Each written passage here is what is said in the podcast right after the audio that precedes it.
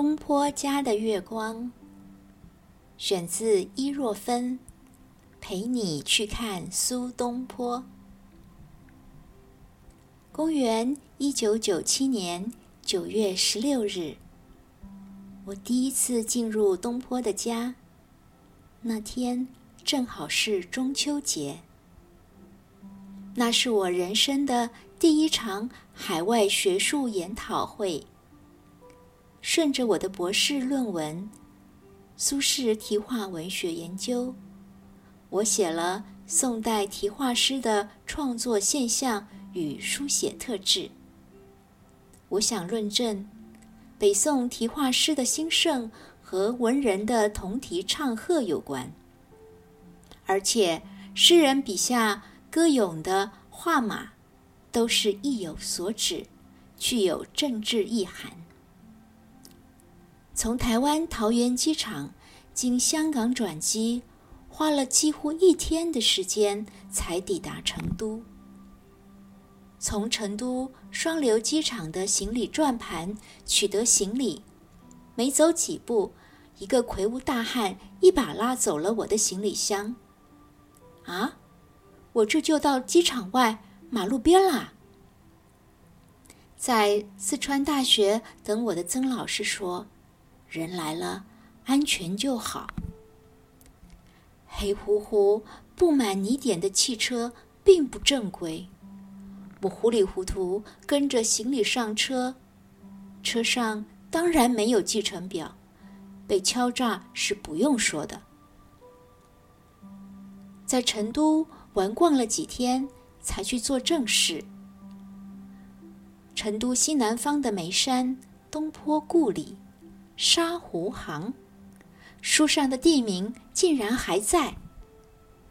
主办单位安排我和母校的王老师同住，我心里闹别扭。我没上过王老师的课，有些尴尬。已经博士毕业两年了，当了七年大学老师，还被看成研究生，颇不是滋味儿。走进煤湿和香烟味浓重的底楼房间。拉开窗帘，啊，窗外是一堵墙，另一栋正在施工的大楼。我要换个地方住。我马上转身，直接向王老师说。王老师劝我，主办单位招待我们不容易，既然我们没有付钱，勉强将就将就，不要给人添麻烦。我不依。这样的环境，我不能休息。扔下行李跑出去，我要去找别的旅店。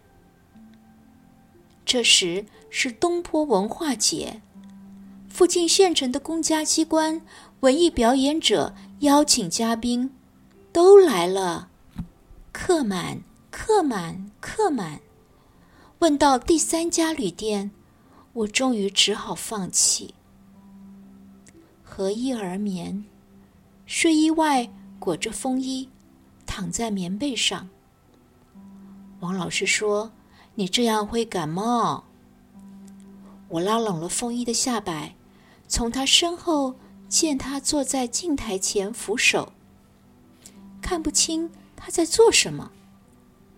怎么白天严庄盛世的这个妇人，夜晚变得这么毫不讲究？第二天进行的文化节，像是联欢游艺会。学术研讨也很随性。坐在轻巧的小竹椅，顺手抓起颗矮桌上的落花生，夹口清茶。来自日本、韩国的学者在三苏祠的庭院唱起各自国家的月亮歌曲，我也被点唱了一曲。月亮代表我的心，是月亮感染了我吗？我壮起胆子唱起来。你问我爱你有多深，我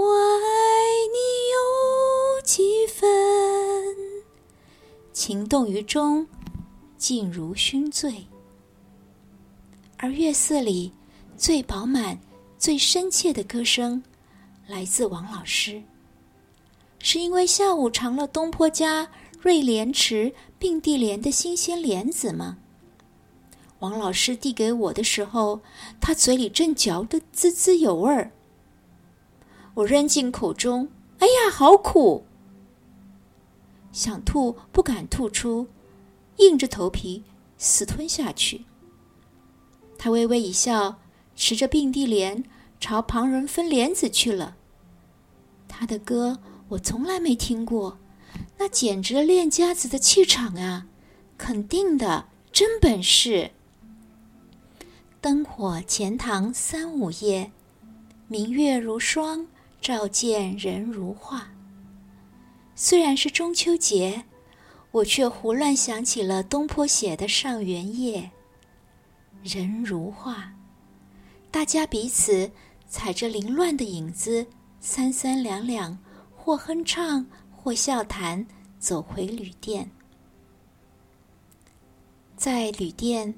一打开房间的灯，我愣住了。我的床褥上有血迹，一团如茶杯大小、几点像变形的钱币，还有拖拉过的抹痕。这，这发生了什么事儿？我正要冲出，王老师回来了。他先是吃了一惊，随即到柜台叫来了服务员。一位中年女服务员对着床大吼了几句脏话，朝房门外喊了几个名字。两个年轻女子进来，撤走了棉被和床单。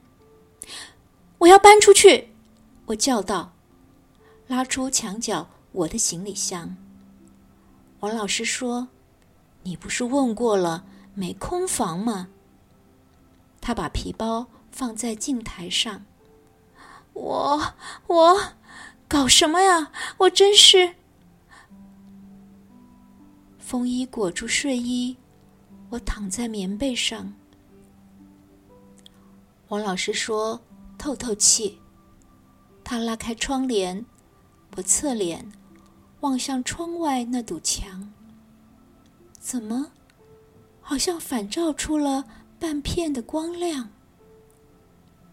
随遇而安，是王老师在说吗？还是我自言自语？去想一想，你去看一看，月亮代表我的心。王老师的歌声从浴室传来，水流哗哗。还一字字清清楚楚。我第二次，也是最后一次，听他唱歌。我是伊若芬，为你介绍我的书，陪你去看苏东坡。